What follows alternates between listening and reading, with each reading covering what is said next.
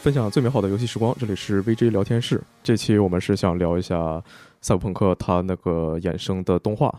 叫做什么呢？Edge Runner 是吧？对，它中文 Edge Runner 官方中文叫什么呀官？方中文叫《赛博浪客》吧？嗯，是的，哦，我以为叫边缘行者。啊、对是这样子，赛博浪客这个，呃，是当时我们哎，你们等会儿，你为什么用这种啊词？你是什么身份？你敢说你们？ 开玩笑，他之前是 CDPR 的员工，嗯而且，呃，怎么说呢？大家肯定非常熟悉五个字，那个五个字是他写的，就我们的承诺。哦， 原来是这样，我我我以为说是艰难的决定艰难决定不是 CDPR 说的呀，啊，艰难的决定是当年那个腾讯跟三六零嘛，嗯对吧？嗯啊、我要更正一下，嗯嗯。这个不是我写的，我只是负责翻译而已。那我我跟你讲啊，翻译是一个再创作的过程，虽然扯远了，但是翻译是一个再创作的过程。是，我也只是翻译了三遍而已，没事儿的。 牛的，好，艾德他是一个前 CDPR 员工，所以他对赛博朋克二零七七，无论你说可能你往大了说说什么赛博朋克，那你可能懂吗？有可能他不懂，但是无论如何，跟二零七七有关的东西，他一定是非常了解的，对不对？嗯，嗯，接着说吧，你刚才说我们，你们怎么了？你们 CDPR 是吧？你们哎怎么了？呀，就要提起那个赛博浪客这个名字的来源，嗯，就有的时候你接到这个译翻译任务的时候，你并不清楚你将要面对的是什么，哦，你只是面对说，OK，我们有一部衍生剧，然后它叫《A 级 Runner》，嗯嗯，然后它显然不是那种什么刀锋行者之类的呃呃直译的意思，所以、哦、对啊，这听起来很对酷啊。对对，然后它所以上面就要求啊，你们要进行一些本地化的处理，并且允许你们有一些呃比较偏向于意向的再创作啊。啊自由创作的空间，是的，是的。然后当当时我也是非常的懵逼，因为我完全不知道这个到底意味着什么。当时我甚至不知道 Trigger 会参与到这个项目里面来，然后我就、哦，就你拿到的只有一个词是吗？我拿了一个词，然后告诉他啊，这是一个衍生剧，OK，fine、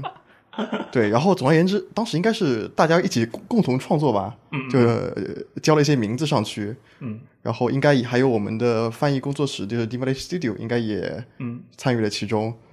最后这名字交上去以后，也不知道怎么的，定下来就是赛博浪客这个名字。哦，而且我发现有一点，现在好像大家完全不用赛格浪客这个说法， 对我我是看每次官方自己宣传的时候都说赛博浪客，然后在最早呃公布这个作品的时候，嗯，然后官方说的也是说什么扮演一个浪客什么什么什么东西，然嗯后但是后来就就只有官方自己在说，其他人都不提，其他人都是什么啊是边缘行者、边缘跑手，是是的，只有官方以及几个跟 CDPR 关系比较好的媒体，在非常坚持的使用“赛博浪客”或（括弧边缘行者）或者说“边缘行者”（括弧赛博浪客）这么个说法，所以赛博浪客已经变成了一种别称了。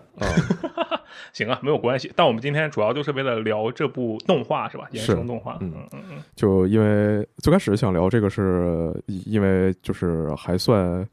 嗯比较喜欢玩二零七七吧，就我你是说谁？你吗？我嗯，对我我我不好说我是不是比较喜欢二零七七，但我还算比较喜欢玩二零七七。哦，有一个微妙的差异啊，一个字的差异就可能带来很多态度上的不同。然后就这个动画在播出来之后，网上也是就反响非常大嘛，对就好多人就直接得了赛博精神病，天天嗯开始喊那些有的没的。呃，游戏游戏最近也是刚说呃销量突破了两千万嘛，嗯对啊，然后在线人数是是上次我看是十三万，不知道是现在是不啊，是又它高了？是 Steam 的在线人数。对对对。之但不过之前就是最开始想聊的时候，当时比较忙，嗯当时我也比较忙，罗斯特也比较忙，大对家都很忙，嗯所以就没有录。我我不知道这个东西等剪完放出来是不是已经有些过期了，但反正就把它当成一个加 更。这个其实很有趣，因为不仅我们拖了很久，而且我们其实录制的这个现场也很不一样。之前的危机聊天室，除了那个疫情那段期间，嗯大部分要么我们是在那个 Gamers Life 那个地方录，对吧？对就是你们在 Gamers Life 那边录，然后要么就是你们在这个编辑部本身录，对吧？是然后，但是今天呢，我们为了请到艾德这种重量级嘉宾啊，你们为了请到艾德这种重量级嘉宾，也也为了请到罗斯特这种重量级嘉宾，所以我们就不能选择一个那种就比较偏僻的地方，因为其实后来搬家了嘛，微嗯，对对吧对对，然后我们就换了一个地方，哇，这个地方我真的很震惊，你知道吧？就是我没想到会有一个这样的地方。首先它很安静，其次它有足够三个人坐的地方，但是他又是三个人坐进来，又感觉刚刚好，并不是那么的宽敞。哎，对，然后呢，旁边还有半面玻璃，就我感觉啊，咱们现在就像是那个动物园里的动物。嗯，哦不，这边还有个双层玻璃，隔音特别好，我感觉我们现在就在生物科技公司的实验室里一样。然后啊，就是我们都是小白鼠，发出什么动静他们根本听不见，但是他能看见咱们在那踩轮子表演。啊，是的，外面可能有一排公司员工在那边看着我们。哎，那既然我们在生物科技过着，是不是会有一个粉头发的大姐姐来怎么怎么样啊？好的，好的，这个录制环境我觉得很有意思，所以单独拿出来说一下。接下来我们就呃说一下，就就开始开始说说正题吧。不过就首先要说一下，这一期的电台会对这个赛博朋克的动画有基本上全方位的非常严重的剧透吧。会剧透二零七七嘛？二零七七，我觉得有可能会涉及到。嗯，对，这个大家如果确实想保证完整的新鲜感的话，可以看完动画再来听，嗯，还是用边缘行者吧，我已经受不了赛博浪客这个意义了。虽然我曾经非常支持他，自我否定可还行。我们要支持官方中文，好吧？谁说嫖了，那就啊，那就嫖了就嫖了吧，也不能怎么样。那最开始就说一下整体看下来观感，觉得这个动画怎么样吧？嗯嗯嗯反正我是觉得整体看下来，首先肯定是好看，不然不然我不会想录这个东西。嗯然后，但是就我我觉得可能是因为我对一些的动画啊之类的内容并不是特别的敏感，所以说经常会觉得，就比如说包括这个《赛博浪客》啊，包括这个《边缘行者》，就是我会觉得它有些地方它可能会好像差那么一口气，就差点意思。然后，但是我又不太能准确的说出来这是哪儿。哦，然后再加上在呃评价很多东西的时候，我其实不太擅长表达一个呃赞赏正向一样的你只会喷人，这类反馈，就是我会觉得说好的地方，那它自然就是好的，大家都都会意识到，都可以看到。这坏的地方就是每个人感觉不同，我要把这个坏东西指出来，然后如果说有人觉得跟我有类似的观点，他就会觉得说啊，这个是我的雷点，那我就不怎么怎么样了。嗯你知道有一个词叫做巨魔， 嗯，我我我觉觉得我觉说的得就是巨魔你这并样不是这样，好吧？啊，我觉得巨魔并不是这样的。但是，所以就整个我把它接下来在梳理过程中，我可能会呃提到一些，就更多的会提到一些负面的东西。但是，呃，实际上实际上从情感上，我确实是还是很喜欢的，就很喜欢这个动画的，就是就就也不好形容吧，就就喜欢他那个劲儿。虽然说他肯定够不上那种神作，但是也依然是一个就是整体非常好评的作品。哎，其实我有个问题啊，就是你看动画这种形式的作品，你看的多吗？多呀，很多是吗？呃，也不敢说很多啊，但是确实看了不少，就是有这个看看动画的习惯，呃，是看吧？新番的习惯。是，艾德，你有吗？呃，我觉得我动画看的挺多的，因为我不仅有看的习惯，然后我还习惯做记录嘛。就哦你们知道有还没有、做记录？对，你们知道有个网站叫做帮公咪吗？知道。哦对，帮公咪番组计划，就相当于是呃日本动画爱好者当中的豆瓣，嗯而嗯，且是它是一个中文的网站，类似于 IMDB 吗？对，有点类似，哦而就是且它更偏向于你自己去做记录，你自己去分享你的笔记，还有你自己进行一个评分，哦然后啊它也，VTime 也有这个功能啊。嗯，是，是，而且它是一个相对来说比较严格，评分也相对来说比较严肃的这么一个网站哦，所以我都会在上面记录自己看了多少动画嗯。我目前的话，应该一共是看了六百多部。我的妈呀！是，然后我基本上每一季的话，我会追十部动画，可能最后看完的会有八九部、六七部这样子，取决于我的天我当时的工作状态，时间够不够有空。对我，我就是突然好奇你们你们看的动画平时多不多？就是因为我啊是一个看动画看的比较少的人，并不是二次 元。啊，对，就是我看的真的很少，就少到什么程度呢？我这次不是这个赛博浪客吗？对吧？嗯嗯差点说边缘行者，赛博浪客嘛。我上一部看的动画是《英雄联盟：双城之战》，啊挺好的呀那对啊，感觉也并不是特别遥远。就是我说实话，我发我发自内心的说，就我感觉，如果我是一个游戏玩家的话，我应该就是那种只玩三 A 的人，而且还得是那种。哦，一看哦，这个东西什么哇，大家媒体评分都好高，所有人都在吹，那我去玩一下吧。就是我是我会变成一个这样的嗯人，所以说，双城之战也是大家说好你才去看的，并不是因为你玩英雄联盟所以你去对看的。对，所以说这意味着什么？这是至少我自己是这么评价的。我认为我缺少一个实际上对动画的基本的评判的标准，我是一个没有自己的标准的人。这其实是很重要的。我所我为什么要事先声明这一点，就是因为接下来，因为我们无论如何肯定是要对《赛博浪客》这部动画进行一些自我的评价的，对不对？嗯，但是我相信，就你们两位看动画比较多的人，可能会说的让大家比较信服。那我你你随便举个例子，就是现在我们要聊，比如说《战神》《诸神黄昏》，然后我平时就玩什么游戏呢？我玩《战神》，玩《使命召唤》，玩 GTA，我就玩这仨游戏，然后我上来就锐评《战神》《诸神黄昏》，可能就缺少一些这种说服力。嗯，我觉得也没什么问题，因为市场上的大部分观众还是说大部分玩家，嗯，他的主体肯定是只玩大作或者说只玩自己喜欢的那几个系列的嗯人。嗯因为你知道 PlayStation 它每年呃平均每个玩家呃所能购买的游戏平均也就那么几款嘛，对，一共就三款，这个有数据。。包括那对于动画观众来说也这样，其实大部分的观众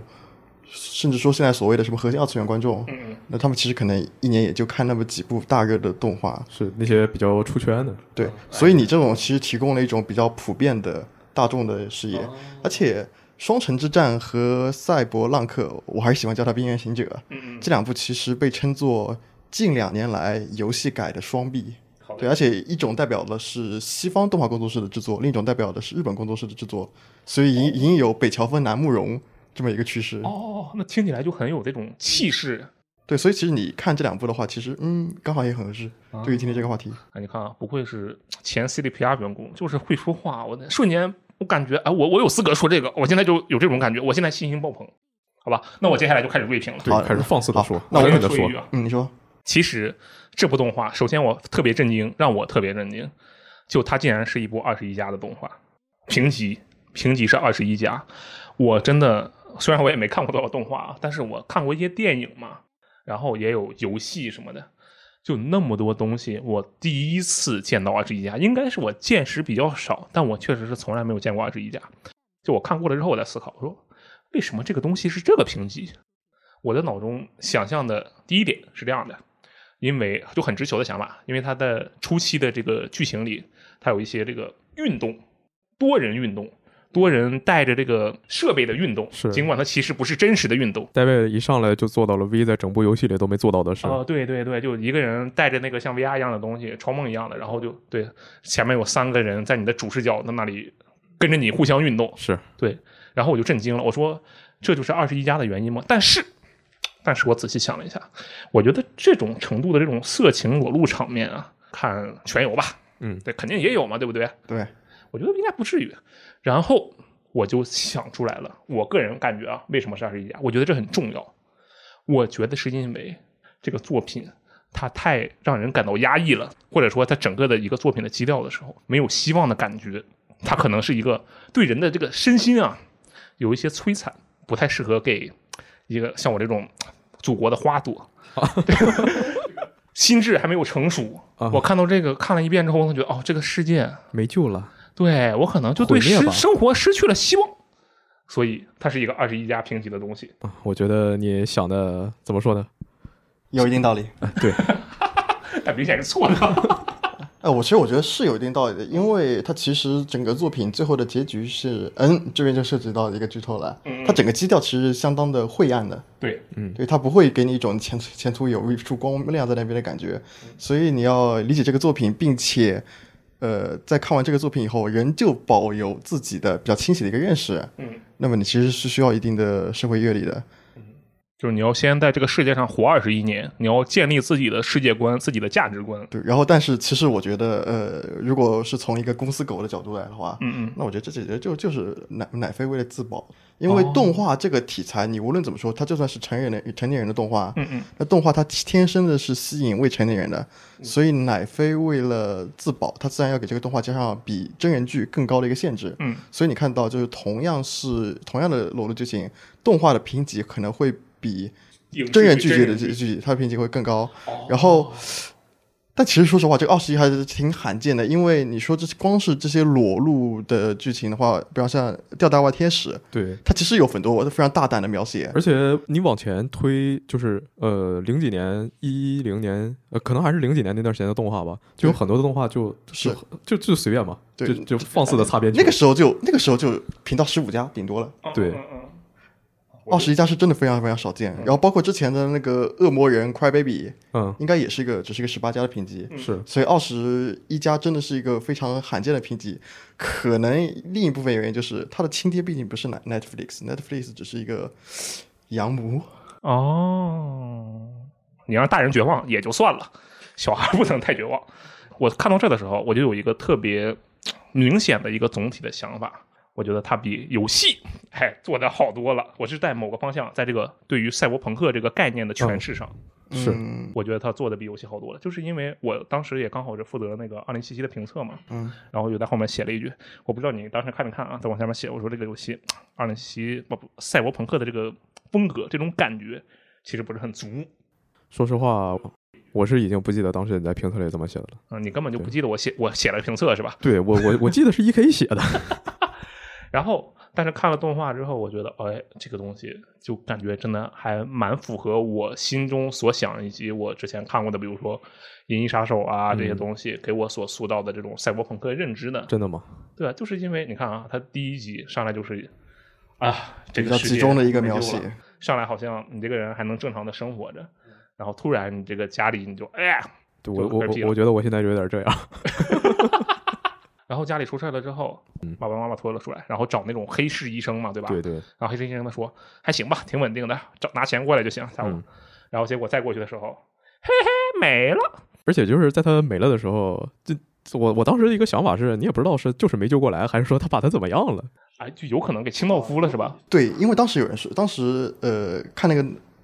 无论是他的衣服啊还是那个场景，那就是一个清道夫的据点。那个医生就极有可能是一个跟清道夫有交易，或者说本身是清道夫的成员。毕竟清道夫所有人他们在做事的事情都会用全息投影把自己的面部遮住，哦你也不知道他们具体是谁。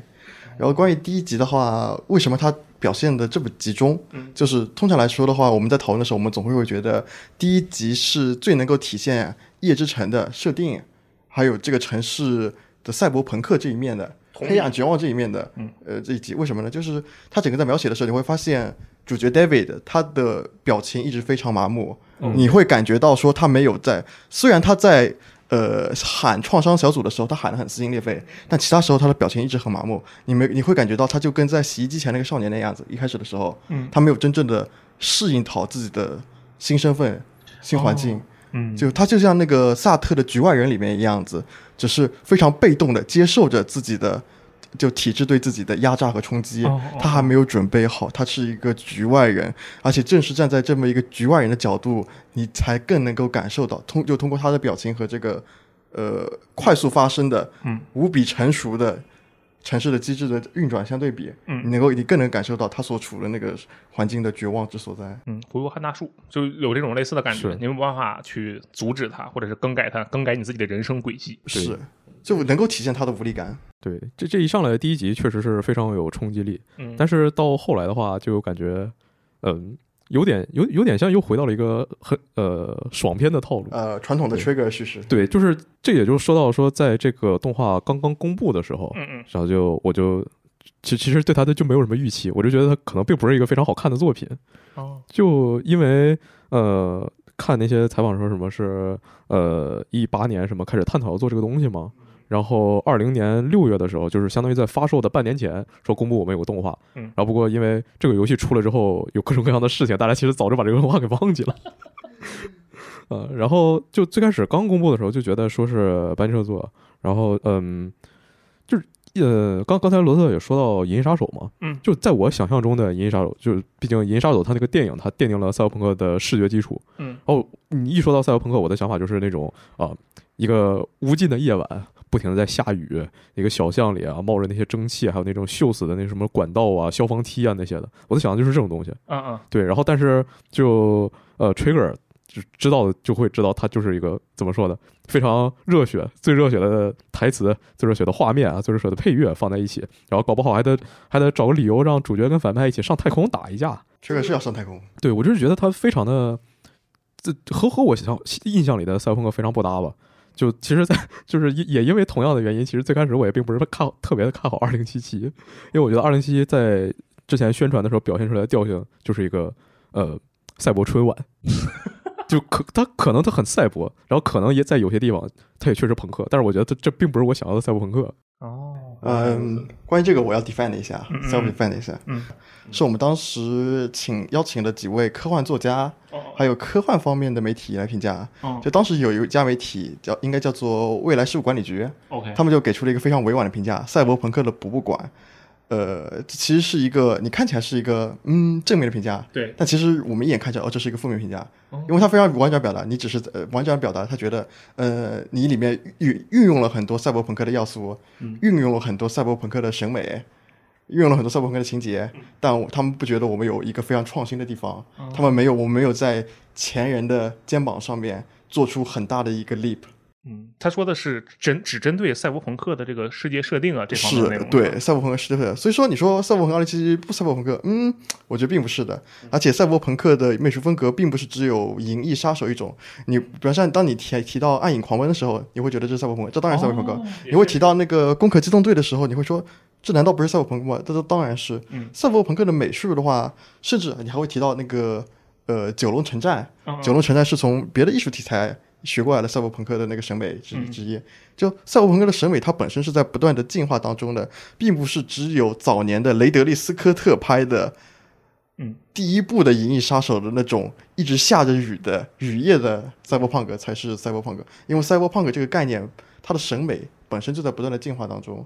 就这这个这个道理是确实确实是明白的，对然后但是就是一说到的时候，我的第一反应还是会就更想要看到一个那样的先东入西。为主的是呃，吧？对是对对不会有个先入为主的设定，当然你然后你就主要是，其实最主要还是因为 Trigger 他的风格就是太喧嚣了，是 Trigger 风格很喧嚣，而且呃，我记得当时我知道 Trigger 改编的时候，其实 Trigger 的呃口碑并不是处在一个它的立世之后比较好的一个阶段，哦因为它那个时候应该在放 BNO 动物新时代，嗯，那其实是一个比较毁誉参半的一作 虽然虽然说其实我还挺喜欢那一组，啊，对，就是呃评价会稍微有那么一点点嗯 mixed，、嗯，呃，稍微有点毁誉参半哦，可以可以说。而且它呃，《动物新时代》最后也是圆了一个强行圆了一个，在我看来不是特别圆满的大团圆结局。嗯，对对对此的话，当时其实我不是特别的满意。但是在这应该是呃，之后就输了《普罗米亚》，那对是一部剧对场，版。玩玩家知道这个要做这个动画的时候，他普罗美亚已经出来了，嗯，是对，的，然后这个看起来好像又乐观了一些，对，所以所以当时其实，所以当时其实我心中也有点不安。我说，那会不会为了顺从 Trigger 的想法，就刚才你刚才所说的，最后也上个太空大打一场，最后博一个欢乐的 Happy Ending？我当时确实有这样的担嗯心但。其实我我我我并不是特别喜欢普罗米亚，我觉得普罗米亚它很多地方它有点做的太刻意了。V 嗯的起点比 David 高太多了，感觉戴维的是终点，是不是得起点？对，就是有这种那个感觉，就那个 David David 最后就是在动画最后，他那个公司那边来两个人嘛，说嗯把把他怎么怎么样，然后那两个人就我感觉应该是其中一个是就 V，另一个是杰克。不是比比公司 V 开局还要低？啊，有可能这样的吗？对，因为哦 V 一上来他就是反情报部门的一个什么副手，对总监的副手，对，然后就是一你你公司 V 一上来，你可以看自己的档案，你就是说 V 之前非常积极，干了参与了多少多少次行动都非常成功啊，然后还有什么这个那的，就一上来多少多少钱，就哪怕说呃 V 上来之后就公司开局啊，他被人黑了之后钱都被扣了，实际上身上还是留了四千多块钱吧，好像。嗯然后就不不不像那个 David 一上来洗个衣服都没钱了，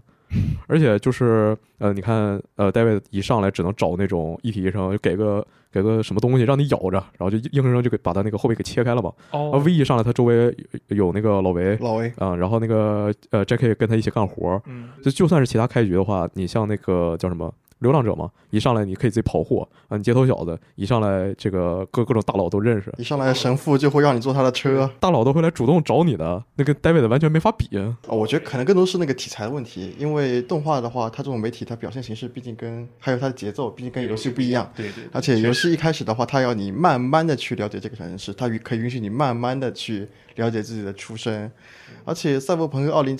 就我说一句爆言，就《边缘行者》这样的故事发生在《赛博朋克2077》里边，每一个呃赛博分子，就赛博精神对病的发作对者对，呃，但是碍于表现者的原因，你把他杀了以后，很多玩家可能就说是一走了之结束了。但如果你去收拾一下他的纸条的话，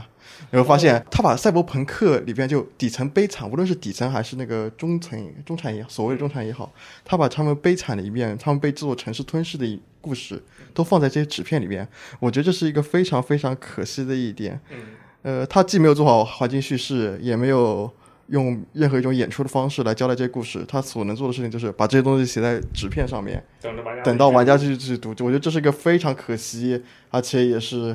呃非常能体验他们在赶工的这么一个设定。我我到我到现在为止还是有点意难平。我当时在打那些赛博精神病的时候，是每一个呃分离芯片都捡回来看了。然后，但是就看完这个动画之后，我就觉得当时我打他们的方式非常的不好。我觉得当时是呃 V 有一个一体改装是手上一个麻醉炮嘛，啊，就那个东西就直接贴他脸，就是他都没看见我的时候，我照他脸一发，他就直接定那儿了，呃就整个人就是卡住了。我就过来把他东西捡了，就就任务对结束。对，所以所以其实更多的这是一个设定和演出的问题，就是嗯，呃，你设定的你设定的非常的地道，但是你的演出你完全没有给别人这样的感觉，是所以自然会给你一个感觉说，呃他赛博朋克是不是浮于表面？你有这种的怀疑也很正常，也只能也只能是说，嗯，确实在这方面做的不不够到家。你知道，我刚才以为他要说，只能说明你没认真玩儿。你要是每一个纸条都看了，你会觉得这玩意儿不赛博朋克吗？我我觉得就你你一个游戏，你没有资格去要求玩家说一定要去 dig out 你深入挖掘你每一片东西，你这些东西你应当是在自然而然就符合玩家心理学、行为学的，嗯，自然而然把这些东西给呈现出来的。如果说玩家，如果百分之八十的玩家、百分之九十的玩家都错过这个东西，那只能说你这个设定确实有问题。我这个就有点自自我批判的意味在里面了。所以我的意思是说，嗯，在《五个二零七》的设定还有它的细节，绝对是能够展现《夜之城》这座城市的精神。 嗯，对，我对，只是只是说它的演出可能它的表达和呈现出现了一些问题。动画相比对，而且而且动画它的表现形式是绝对比游戏强的。就比方像你在动画里面，你看到 David 的和亚当重锤的战斗，嗯呃，就游戏里面的 Adam Smasher，虽然他用的一样的招，他一样会瞬移，一样会发挥火箭炮，嗯，一样会从梯上踩下来，把呃从把你踩成一个杯垫儿，不不会把把你踩成老婆饼。 对，但但游戏里面就完全没有这个张力，没有没有没有这个张力，并且有人测算过，就如果你按照动画里面的，呃，亚当和大卫的移动速度来弄，那么他最少在游戏里面就两，你看到两个人在以光速在那边行那边动，你在游戏里面其实跟我真人是完全不可能这么操作的，所以其实表现形式问题。当然了，我我我我不得不说，哎，最终 BOSS 做的是真的菜啊呀、是嗯，就最后看完这个动画，我就觉得，就虽虽然说最开始我完全不看好它嘛，然然后就觉得看完之后比预期的就好非常多嗯，就感觉是。呃，一方面是担心呃，二零七七它的设定在动画里能不能展现出来，然后 Trigger 会不会有点太放飞了？嗯那实际就觉得说，呃，在可可能是制作过程中，不管是这 Trigger 和 CDPR 进行了一些交涉吧，白头，对，呃，啊也也不至于， 然后就达成了一些非常微妙但是非常好的平衡。嗯，就比如说，呃，网网上现在就是很很多人应该都看到过这样的说法，就是说原本主角是那个法拉第，就那个四只眼睛那个， Faraday 就我我也不知道为什么他那边三三只眼睛，就我我还挺好奇他那个是什么设定的，但是就哦他也没对讲，就我我一开始以为他也是赛博精神病，你知道吧？因为赛博精神病在动画里的特效，我就是滋滋滋眼睛在晃动嘛。然后网上就还有一个更出名的，应该就是说是班级 Trigger 他们说啊，不行，我要加一个 Rebecca 这个角色。嗯啊，就前段时间还看了原本的那个 David 的那设个定设定图嘛，嗯啊，设定图就只能说和二次元完全不相关。对确实对，你们看那个《火线夜之城》，OK，我 提到这个节目，嗯，你看到《火线夜之城》第一次提出呃赛博浪客或者边缘行者这个时候，你看到那个图上面设定那个少年跟现在 David 是完全不一样的，对，他们中间肯定有好几次推翻重演过程。就感觉不管是现在的 David 还是呃 Lucy 还是 Rebecca，他们就是真的是只能在二次元呈现的一个角色，就我没有办法把它想想象你放到游戏里怎么做，或者说你把它改成一个真人怎么做，我觉得完全做不了。哦就你会觉得游戏里没有这样的人，是不是？就没有这样的是角色，不是不是，就是不可以有这样的角色，因为做不出来，就它它只能是存在于二次元的这哦原来这如种此设定。嗯嗯嗯，呃，但是就呃不好的一方面吧，就是还是感觉后半段有点过于 日式浪漫了。后半段指的是他变成老大了，就对戴维变成老大的对时候，，是吧从那从那段时间我就开始感觉是不是又又有点放飞了呀？就后面其实情情节的节奏什么的有点怪，还有些设定其实我觉得也挺怪的。嗯，关于那个剧情走向啊，确实它的掰鸡味很浓，我们把我们把这种味道称之为扳机味，班级位置就吧就是它里面有很多扳机是有非常习惯用的设定，是比如像当你看到大哥这个设定的时候，就有剧本有一句话说，当你看到一把枪的时候，你就知道三三三级内这把枪要响。那哦么对于掰这些剧本来说，当你看到一位大哥的时候，很快你就知道几级内这位大哥就要死。对，尤其是呃，在大哥死了之后，然后接下来，嗯，我我觉得就就会有更多看过班级社以前作品人会觉得说，这不就是天元突破吗？对，对但完全一样。但这虽然它是掰机社的作品，它继承了很多掰机固有的桥段，但它一直也说过，它也是很多波兰人深度参与的作品，所以它其实有对掰机以前作品一些呃否定也好，解构也好，嗯，就比如像呃掰机社，我们之前呃有一部作品叫做《小魔女学园》，嗯，它里面有一句 slogan 叫做有有一句核心台词叫做“相信心就是你的魔法”，但是在《边缘行者》里面，大卫问了很多句，你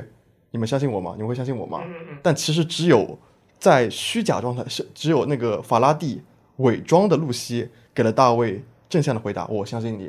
呃，其实我我印象里他妈也说过，对他对，就就全全剧就只有这这两个角这这色两说句过，就就其实呃，大卫一直在被人的否定当中。对，嗯你在之前白吉社作品里面是看不到这样子的处理的。哦，嗯那还有就是以我和波兰人共事那么多年的经验嗯，这就稍微有点场外话题了。我可以想象他们的一个过程。嗯呃波兰人其实也是一群非常犟的人，他们认为他们是艺术家，当然他们也是艺术家，哦，他们会有自己的追求，嗯他们他们就，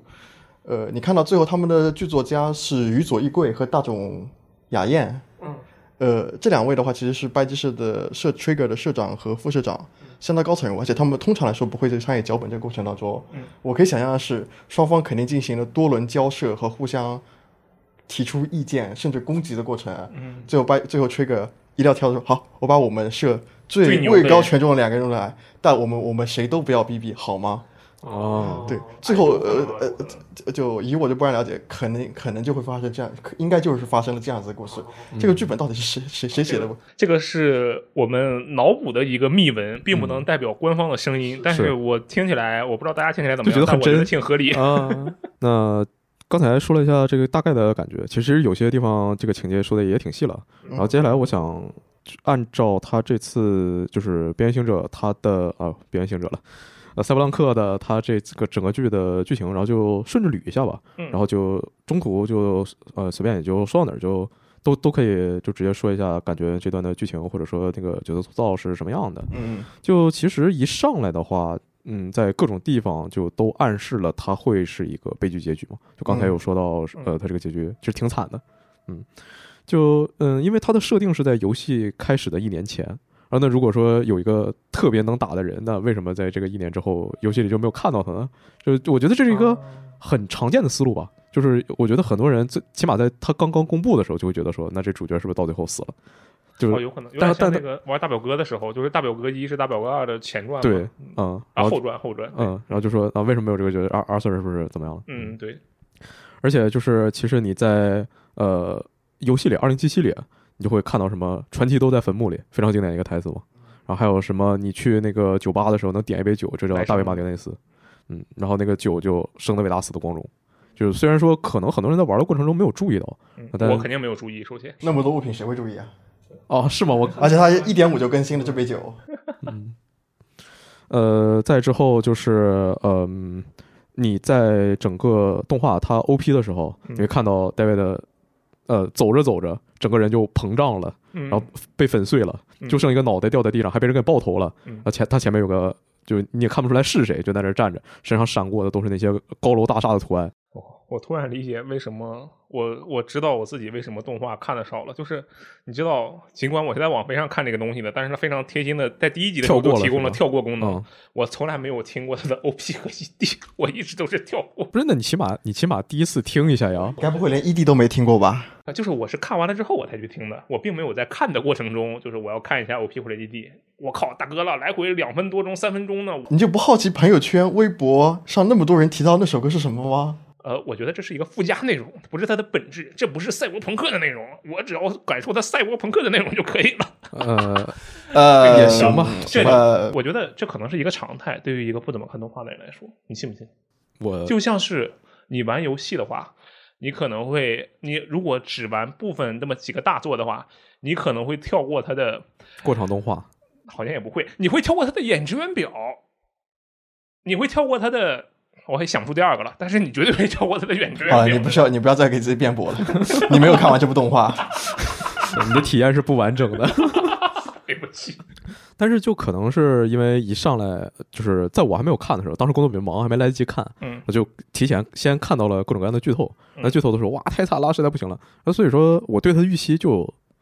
我对它预期其实会更惨一些嗯啊。但是，所以实际上在看完之后，我觉得还行。嗯，就一上来确实就是说第一集真的是太惨了，嗯，但是最后那个结局就就我觉得还挺舒服的哦。就我我现在我觉得我我只要你给我看一个纯爱故事，我就很舒服。呃，一上来就主角那个 David 他是在那个荒坂学院嘛，嗯，呃，我们在游戏里也可以捡到很多的那个分离芯片，它上面说荒坂学院怎么怎么样，嗯这学校呃首先肯定是非常的好，你去那边能得到什么最牛逼的教育啊，但实际上呃问题就是一个是学费非常的贵，还有个就是有很多的什么学呃学生撑不住了就退学了嗯，呃这个问题就呃感觉就是一上来嗯、戴 David 他妈就提出了一个非常常规的手段嘛，嗯就说呃你想要成为人上人怎么办呢？你就好好学习，上一个好学校，以后你找个好工作。嗯嗯，但是就这为了为了让这个 David 能上学，因为交那个非常贵的学费，他除了说正常工作，还要就走私一些议题嘛，嗯，要不然也没有后来那些事儿了。嗯，嗯这就感觉我我不知道是不是欧美也是这样，但感觉这个关系看起来就特别的东亚。啊，是的，有很多人提到了这个批评词叫嗯，就我我是为了孩子，我付出了一切，我同时打他妈十份工，类似这样的一个对典型的付东亚出式的父母母亲的设定，是不是对？但是就因为那个 David 他他姓马丁内斯嘛，非常拉美的一个姓。嗯然后他就是你看第一集的时候，他在街上走，他还带个十字架，是上学路上，就感觉，呃，而而且从最早他那个设定看，他那个长相其实就就是一个应该是个拉丁裔吧，你从他的那个上学路线来看，他应该是出生于海伍德街区的。哦，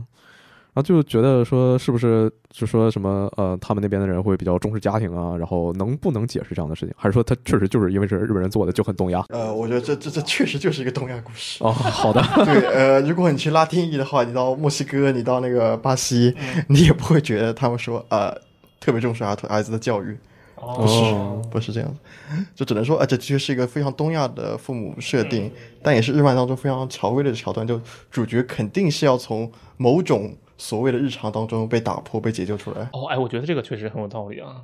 就是突然整个世界被摧毁了，这样的对，感无觉，论是他被拯救还是被被迫嗯，被拉出来，嗯，嗯，就跟异世界转生一样嘛，你开门出门被卡车撞死，然后你就去异世界了。嗯那那不 不是一回事，那不至于这么都合，不至于这么都合，我操！但是就最开始那个第一集真的是看的特别绝望，嗯，就是哪怕说后来队友一个个死的时候，就我我都个人我都没有觉得这么绝望，就是那个嗯，眼看着创伤小队他们人走了，然后确实，早上去的时候这人还行，下午去了就成灰了，然后就就我刚才也说了，就就成灰我我都不知道他为什么死了，那是不是你给我搞什么花样了？因为一切东西都发生的很自对，然是。是不是这骨灰我去称一下，他都缺斤少短两啊？就觉得说，呃，我要是把我放到戴维戴维，他当时就整个人就麻了嘛， 他那一集他就是个麻了的人，确实但是你要把我放那个状态，我就直接重开吧，就不重开了，我就直接去死吧。啊，就可以去被车撞死，然后转生到异世界，就对哎再次重开。嗯嗯嗯，就他他就觉得就突然呃，之前说呃有家人有学校，虽然说学校过得也不顺心啊，家里也并不是那么有钱，那、嗯突然他就真的就谁也不是了，嗯然后哪儿也去不了了，就家里也回不去了，回去其实没啥意义钻了，管道了，开始对，就上剩路也交不上。就剩那一件衣服，嗯别的什么都没有了。就当那第一集看的实在是啊太难受了，嗯，就是我还是觉得戴维的一上来做了一个啊，伟在整个游戏里都没有做到的事情，嗯不知道这算不算是稍微指回来那一些些。嗯，然后之后就其实你我觉得会在整个动画从头到尾，戴维他是一个没有什么没有太大成长的人吧，他从头到尾都是说那种。嗯，我觉得也有点日式，就是说我是为了别人的梦想在活。我觉得他有点像反方向的春日一番，就《如龙七》的主角，嗯，为什么呢？就他们两个实际上都是那种整个你要说这角色有没有变化，他确实你可以说他没什么变化，但是与其说没有变化，我会更倾向于说他一直坚信的一件事情，他其实在变化，但是他一直坚信的一个概念、一个信念，嗯，然后他一直维护着这个信念，尽管。他后来就走向了，戴维是走向了呃深渊，然后春日一番其实是走向了殿堂，走向了高峰嘛。啊，所以对吧春日一番信念是什么来着？春一帆就是这个重情重义，尽管这个他已经四十多岁，甚至中间还蹲了十几年监狱，嗯但是他出来依然像一个，你可以说是像孩子一样，非常天真，非常重情义，对别伙伴的背叛会感到不可思议。嗯，他是一个依然依然坚信着所谓如龙的男人间的友情的这样的东西，哦你知道吧？但是我我觉得春日一番会比戴维的更自然一些，我会更能接受春日一番那种。哦我接下来可能会在其他地方说到，就是后面我可能会说到，呃，我在动画里可以接受这种为了别人梦想而活的设定，嗯但是我我并不会特别的喜欢，就我会我会觉得有点有点微妙吧。嗯那主要就是说他之前就是他妈跟他说你就好好学习，然嗯后当一个人上人，他就说啊那那那行呗，那我就学呗，我就当呗嗯。但是我感觉是在他妈死了之后，他觉得这个这这一条路走不通了，嗯然后说这个梦想没有办法实现了，嗯所以说他才他才麻了，麻了，这就我我在那儿的呃，我后来回想的时候，我甚至有时候会觉得说他当时麻的那个状态，呃，有多大成分是因为生活就是他妈怎么怎么样了，出事儿了，然后有多大成分是因为他就是突然不知道自己干什么，没有梦想了，啊，他不知道该做什么了。我觉得大卫从头到尾都是这么一个设定。大卫有很多人都觉得大卫都是为别人而活，嗯嗯那确实这样。你说大卫有成长，OK，大卫有确实有成长。大卫的成长就是他继承了曼恩曼恩的理想嗯也好，大露西为了露西的理想而活也好，嗯他的成长就在于此。然后我也觉得是这种性格上的设定注定了他后面悲剧的剧情，因为当你为自己梦想而活的时候，你是会想要活下去的。嗯，但是你为别人而梦想而活的时候，有的时候活着并不是一种必要的条件。哦，对，就是你可以从一上来，呃，他说安那个一铁，那个医生说啊你不行，你安了你就记了。嗯，嗯他说不行，你就给我安。就从那时候就觉会觉得说他其实他也不是特别在乎，就说那死了死了就死了，那不死的话我就给他打一顿。哦，他一直是有这么一个自毁倾向的。早就把死抛之脑外了。对嗯他一开始对就踏上了毁灭的轨道，就是一路狂奔，后面就一直在加速。对，然后就一直说自己是独特的嘛。他装上那个东西的时候，对对吧？他就已经开始开启了毁灭的大门。其实你是独特的这句话呀，在游戏里面也非常的关键。大卫一开始的时候，他不相信自己是一个独特的人，嗯后面的话，呃，一直到他们绑架那个公司的高管，嗯嗯那当他对大卫说出你是独特的，我会为你提供奖学金，特别奖学金的时候，嗯嗯嗯他才开始慢慢觉得自己确实是个独特的人。对对，而且正是我是独特的这个概念，一直支撑着大卫后面去做那些冒险的事情。嗯但是就说回刚才说没有梦想那个事儿啊，嗯那个就觉得说，如如果说他从头到尾就是一个说我就是没有自己的梦想，然后为了别人的呃帮助别人实现梦想，然后来实现自我价值，我可以去死，这样的话我觉得也还行吧。然后但是说他在 Lucy 之遇到 Lucy 之后嗯，他呃有了个梦想，说是、哦我帮我帮你一起去上月球，嗯嗯然后这个时候他，我觉得他又想活了，他嗯不是最开始那个就是说，嗯，我死了也没关系那样的，嗯嗯我就会，嗯，其实我知道我这么说非常不合适，但我会觉得，呃，这样我就觉得差点意思了，因为你这不是真正的为了实现别人的梦想无私了，你这是你是在为自己考虑，你想要给自己找一个活下去的目的，然后所以你你骗自己说我这是为了别的梦想，其实你就是为了自己能活下去，自己能有一个目标。哦，呃，这个就刚才我也说了，放在二次元是我可以接受的，嗯然后但是即使在现实中也会有这样的人吧。嗯就其实我自己有段时间我也是这样的，就是我会觉得说，呃，就是自我否定和自我毁灭的倾向是一个逃避的借口，就说我接下来我要摆烂了。但是，呃，我有些事情我不想做了，呃，但是我通过说啊，我这做什么什么事情是为了别人，然后我牺牲了自己的什么什么，我可以把自己的就是把自己放到一个在道德层面放到一个高点，然后我就会啊、如果说什么事儿办得不好，然后就会越想越委屈，说啊，我都这样了，我都这么惨了，你怎么还就对我这样啊？但实际上我我非常讨厌这样的自己，所以我也并不想要看到这样的角色。哦我觉得这是我一个我是我是我自己个人的问题，但是就呃因为这样的原因，我并不是特别喜欢 David 这个角色。哦那 Lucy 就是 Lucy，刚才我也说了，她我觉得很多角色就是只能存在于二次元的。我觉得 Lucy 就是这么一个人，就是有点无口，有点傲娇，而且是个坏女人。就是我感觉就是像 David 这种处男看了完全把持不住，非常的直男幻想嘛。哦嗯就虽然虽然说被骗了嘛，然后但就嗯说啊，我并不讨厌你，但是他他那句话原话是怎么说来着？就是说那个你你被骗了，为什么？哦，我记得我记得当时那段是这样的，他们两个当时已经看过那个月球的那个嗯影像了，然后结果大卫一醒，发现他被绑架了，嗯就是他刚认识那帮老大的时候嘛。嗯然后那个大卫问他说：“我靠，这些跟你你之前跟我说的这些都是骗我的吗？”嗯然后他说：“这个不是骗你的，嗯就是我绑架你是真的，但是我跟你说的所谓的梦想是真的对，。他想上月球是真的。对对对，他这个上月球是二十五万一个人嘛？其实我当时看第一次看到这个价格的时候，怎么这么便宜啊？是不是刷油画刷一会儿就刷出来了呀？啊！但是后来呃回游戏看了一眼，其实呃这二十五万还挺多的。那个买那个车火中剑，对，呃，火女火女之剑是十五点五万，嗯然后在一点零六啊，不对，一点零几啊，反正就是更新公寓那几次，嗯一点零五嘛，一点五，啊，更新之后那个那那几套公寓最贵的应该是四万吧？啊，不对，最贵的是五万，五万。嗯然后呃，有一个像那种一个复式，那我觉得有点像戴维的他后来住那个房子那种，嗯嗯呃那个人卖卖四万。就我也不知道为什么一个车这么贵，一个房子这么便宜，嗯嗯嗯。反正就它夜之城大概是这么一个物价。所以说上月球感觉还是挺便宜的，是吧？你当时哦对我我第一反应我是觉得挺便宜的，当我老但白是其实超级贵，对，实际实际考虑一下超级贵，而且他是两个人一起去嘛，啊，就得翻一50倍万。哦嗯嗯嗯嗯我还以为说有什么优惠套餐，两一个人二十五，两个人六十万。啊！你你这是把什么那个燃油费啊，还有什么买纪念品的钱都算进 去了是打包吧？费啊！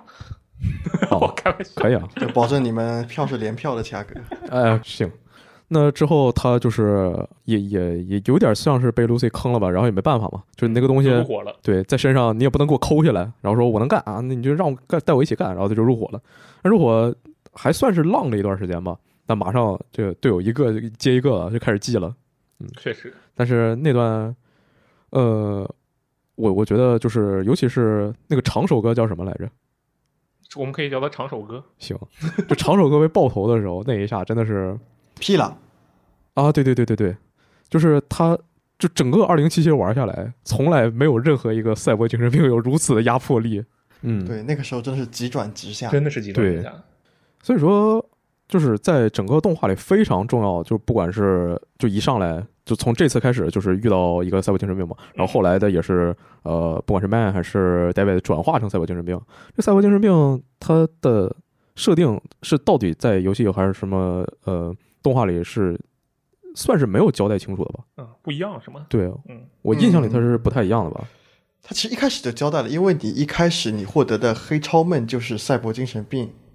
嗯的超啊黑对黑超对梦，所以一开始就就交代了，而且这个一直也是游戏呃一直是动画里面非常核心的一个设定。但是但是你要说它的设定来源，那它其实来自于桌游游，它也是桌游里面一个决定，相当于决定二零二你零是吧？对决定你人物的装备上限的。对，我记得这么一个重要的二事零情二零是说你身上装了一体的话，就会降人性，是然后人性降到多少多少值，你就这这个角色就被接管了。但是我记得在二零七七里说那个，嗯。我我不知道是不是就真正的说法，啊就是好像是那个呃，创伤小组那边说是由植入体和硬件引发的一些呃有和焦虑有关的所有精神人格障碍，就统称为赛博精神病。然后但是又有芯片说，呃，其实这个东西你跟你装不装一体没有那么大的关系，主要还是他们生活方式给就是大家觉得非常的就生活压力非常大，非常难受，就可能会犯病。哦哪怕说就是他不是所有人都会，呃，你是上街到处杀人，啊，不是所有人都会跟那个暴恐军队队交手，嗯啊，但实际上有些人就把自己关在屋里，就像 V 他从公寓那个一上来出来，两个警察在那敲门，就可能就有人把自己封闭在家里，赛然后博抑郁，对赛博抑郁，然后这也算是赛博精神啊病，，对，其实这这其实所谓赛博精神病，你不如说它是一种异化，城市对人的异化。哦，对，它只是把城市对人的异化，就像你，就假假设你每天加班三小时，嗯嗯嗯，那你们那么你你也是赛博精神病你，也会赛博精神病，就像就就像公司你就像公司给你很重的医保，还有啥？对，嗯所以它就是一种这个样子理解意象的具体化。那动画里说那个强大的一体吞噬灵魂是一个更浪漫化的说法吗？对，我觉得这个听起来很酷。对，嗯，但是就很很不明所以，就感觉有点公交机动队。我记得我记得早期演示的时候，二零七七它装一体是有这个设定的。哎，刚才说到他这个小队啊，就是其实，在看之前我一直以为他们的小队会叫 Age Runner 啊，但实际上就我看日语版，它叫就是赛赛博朋克嘛，啊，对对对，对，就然后它那个翻译叫什么来着？赛博朋克他就叫赛博朋克就叫赛博朋克，就我这也是我我不遇太到懂的比较难的翻译。就呃，它它首先赛博朋克，我们觉得是一种有有点名有点形容词性的这么一个对词对嘛对，对，对吧？但其实你在桌游里面，呃，像那种行走在刀锋的尖雇佣兵啊，甚至你扮演的角色，嗯他们都会称之为你是一个赛博朋克。但是用中文说出来就很奇怪，你真的太赛博朋克了，你真是一个赛博朋克，哦你是一个顶尖的赛博朋克。我突然理解了。对，然后其实那个因为游戏宣传的时候，呃，英文文本里面有很多这样子的表述，嗯嗯，但是在中文翻译的时候，全都化解掉了，全都化掉，因为我们感觉中国跟玩家很难很难接受这种多词。确实。但后来你到 动画出来的时候，那是真的没有办法了。但是其实我突然意识到，他如果用繁体的话，其实还蛮说得通的，因为繁体是电狱判克，这听起来确实像个人。那我觉得这翻译挺挺烂的，对不起。我我看的是一个简体的字幕，然后但是我感觉那个简体字幕用词非常的繁体，哦，是这样的，简体的话，我记得翻译当中有一位朋友参与，范克里夫大卫，嗯，你们应该听说过我这知个道人我知道，对，然后呃，大家听到他的时候，他可能会想到说他也本身也是电台嘉宾啊，然后他对军事史非常了解啊，嗯，对。但其实你们不知道他一面就是范克里夫大卫曾经也为赛博朋克二零七七还有 CD Projekt Red 服务过一段时间，嗯，对，所以他其实是对这个故事非常非常了解的一段人，所所所所以大家可以相信简体这个翻译，千万不要看繁体版，好吗？哦，可以可嗯以可以，可以的。然后就他们从从这时候开始，呃，就我我我不知道他们是变得更急了还是怎么样啊，就或者说他这个动画呈现的更急了，嗯，就他们要接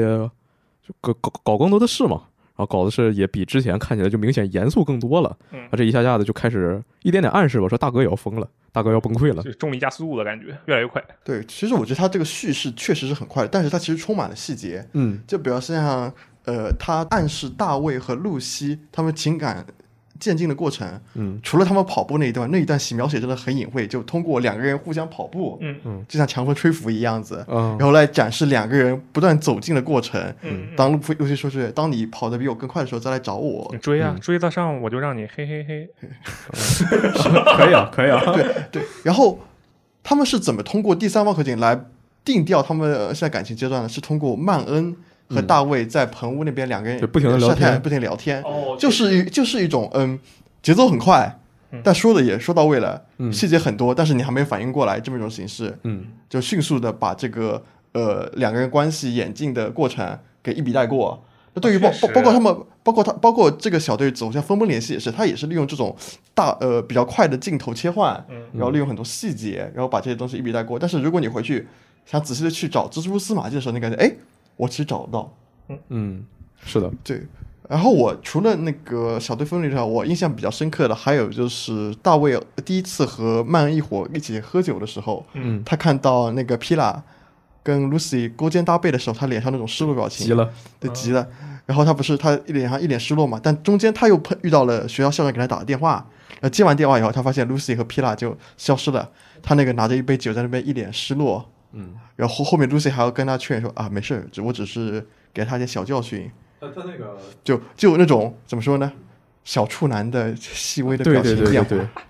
他当微时心理，当时说那个录这期的时候，最开始我问了一些箱子，然后因为当时本来说筹备跟箱子录一些别的东西，然后那箱子说他还没看，然后是特别担心的问我说那个听大家说这个东西特别惨，它是纯爱吗？不会有 NTR 吧？然后他我绝说。对是宠爱，啊对，然后我说没事，绝对是纯爱，而且它是它是网飞，它是一下放了十集。它如果像那个日漫一样，一一一下放一集的，我觉得有有些人看到那个 Lucy 和那个片，对，他就看到那这就不行了。那我们这边现在小队里还有谁没说？我想啊想，是不是还有瑞贝卡？瑞贝卡瑞，贝卡嗯，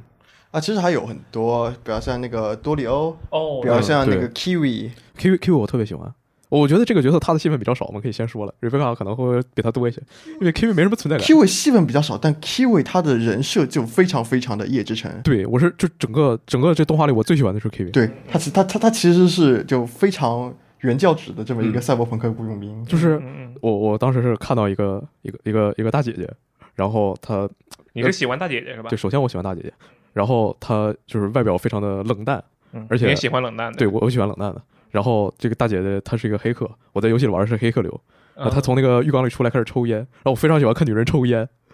然后呃后后面一段就是她那个一直戴口罩嘛，嗯然后不管是呃喝喝饮料还是说抽烟的时候都戴了一个口罩你。也喜欢口罩。对，不不，我不我并不喜欢口罩，直到她就是呃展现了有一个画面是她那个摘下来里面是空的，啊、我特别喜欢这个。就是在二零七七发售之前有一张图片是一个女性，她把她的脸对脸摘下来，然后在那化妆，那就是就是整个游戏发售之前我最喜欢的一张图。但是就 K 这个，我就觉得它有点 怎么说呢？它的它的剧情，我我不知道是就其实并不重要呢，还是怎么出于什么样他的考虑？其实他的冲突特别典型。对，就是我觉得他 Kiwi 他就是就突然就背叛了嘛。嗯，我觉得，然后后来呃，我我觉得他可能就是一个在赛博朋克世界观，可能很多人大部分人的一个理性考虑吧，对就是你一个你谁也不是，你一个佣兵，你跟公司杠上了，那死的肯定是你，也不是公司，嗯那我就跟公司混。 Q 位代表的就是一种典型的，你在夜之城这个世界里面，一个人为了活下去，他能够想出来的理所应当的典型的思考。对，嗯但是他后来就是又又回，就是明明摆着说干干干干这票，然后说那个就大家都重新开始，然后他好像突然又醒悟了吗，还是怎么样了，又回去干那个他法雷都军是非常自然的，就是呃像普通人那样子，就是退出之前想要最后搏一把那种心理，嗯，以及感觉自己被坑杀了，然后最后产生那种怜悯和善良心理，这些都非常非常的普通人。是吗？就他我就我我他感觉，他是一个非常典型的夜之城居民，我感觉他最后突然又算算醒悟有了，一怎么样丝？丝悔悟。对，我觉得这有点，有点，有点，有点强行。就有其实有句话叫做“人之将死，其言有善”。你死前的时候，你会自然而然会有一些呃比较善良的举动会出现。就我我本来以为是因为他知道自己反正肯定要嗝屁了，还不如再去帮一把曾经的同伴。对，这样是可以理解的，但是他不是因为去帮了同伴他才嗝屁的吗？啊，不是，他其实最后他已经差不多知道结局，因为当时 Faraday 的人已经冲下来包围他了嘛。嗯，那、他其实他知道自己的结局将近了，他只是想最后反正自己即将死之人了，最后要么帮戴维一把，要么恶心法拉利一把，哦，都是非常合理的。就只是因为他这个角色在那些就呃，我可以说大卫团的剩下的人都是夜之城里面不正常的人。嗯，你作为一个雇佣兵，他妈有梦想啊！Kiwi 就不太寻常，Kiwi 因为他的角，他的思考的所有东西都太合理了。对作为夜之城的居民，所以反而让他在大卫的这个团队里面格格不入。格格不入。就是呃，戴戴维、Lucy、Rebecca 他们是三个非常二次元的人，然后那个呃，曼恩和呃， Dorio、对，还还有那个那个那个那个长手哥，皮拉，对他们几个是呃，你可以放在二次元里非常合适，然后你放在呃游游戏里也非常合适的角色。然后但是就是呃，Kiwi 觉得他是一个放在游戏里非常合适，放在动画里也就呃并不是那么特殊的一个角色吧。是，哦所以 Kiwi 很特殊。因为他太摇摆了，对是吧？他就没有是自己的信念，因因为因为周围人的都太特殊了，所以一个不特殊的人就显得非常的特殊。啊嗯，他就非常的出挑。原来如此。然后就 Rebecca，我觉得这是一个很多人觉得 意难平的一个角色。这个因为我刚才说了嘛，我是先他火了之后评价很好，我才看的这个东西的嘛。嗯，其实我第一次看的还不是因为他评价很好，就是看到了很多关于瑞贝卡的那种梗图，啊、然后我以那为这你当时知道是这个动画里的角色吗？我不知道啊，啊，可以的。我以为她是女主，哦，然后我一直看，我我第一集怎么没出来啊？第二集哪儿呢？人呢？然后哦哦，这个是这 个是， 哦，牛的。我找了好久，然后就一脸懵逼，然后才哦哦，原来是这么个人。呃，瑞贝卡也算是一个以最少的戏份获得最多喜爱哎真的是高性价 比角他他色。都可以说她是就相当于是后半程的女主，对，大家都好喜欢她，我发现。是，哦，就她就是那种典型的日式败犬，而且是个萝莉，而且是个玩枪的而萝且有莉。双马尾，就呃，这个角色，她她她其实有个细节啊，就是最开始的时候她是那个拿了是手枪，然后她嗯手也是正常大小，嗯然后但在后来再出现的时候，她就手也做立体化处一体化处理，嗯变得非常大，然后拿的是那种呃霰弹枪、突击步枪，然后而且拿的是双枪，就呃就感觉嗯也是一个虽然说没有明确说出来，但是也是一个在团队里默默奉献的这么一个角色。这个时候就得说，拜基社细节真的真的很好，因为他这契机什么，就是他的哥哥哦被赛博对军被击杀的时候，他其实尝试他用那个大威力的动能步枪嗯进行还击了，但是他还击以后，他就容易被弹飞了。呃，其实虽然这边没有说，但观众如果回去看，你可以感觉到，嗯，瑞贝卡应该从那个时候，他觉得，嗯，如果要保护好身边的人，他变得更加强大，对，所以他就直观想，OK，我既然手握不动，那我就换上更大的手，嗯，就非常直观的一个反应。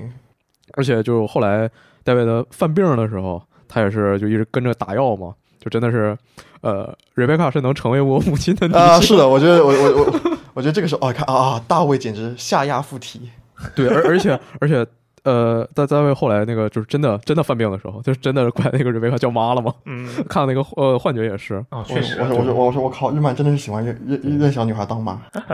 可惜可惜唯一指定拖出型的 NT 是那个司机，最后就他最后变成了一个梗，呃变成了一个老婆饼。你觉得你你觉得就他他变成老婆饼，这是一个必要的情节吗？他算是一个必要的情节吗？首先我觉得呃这不是一个必要的剧情，就就是就我。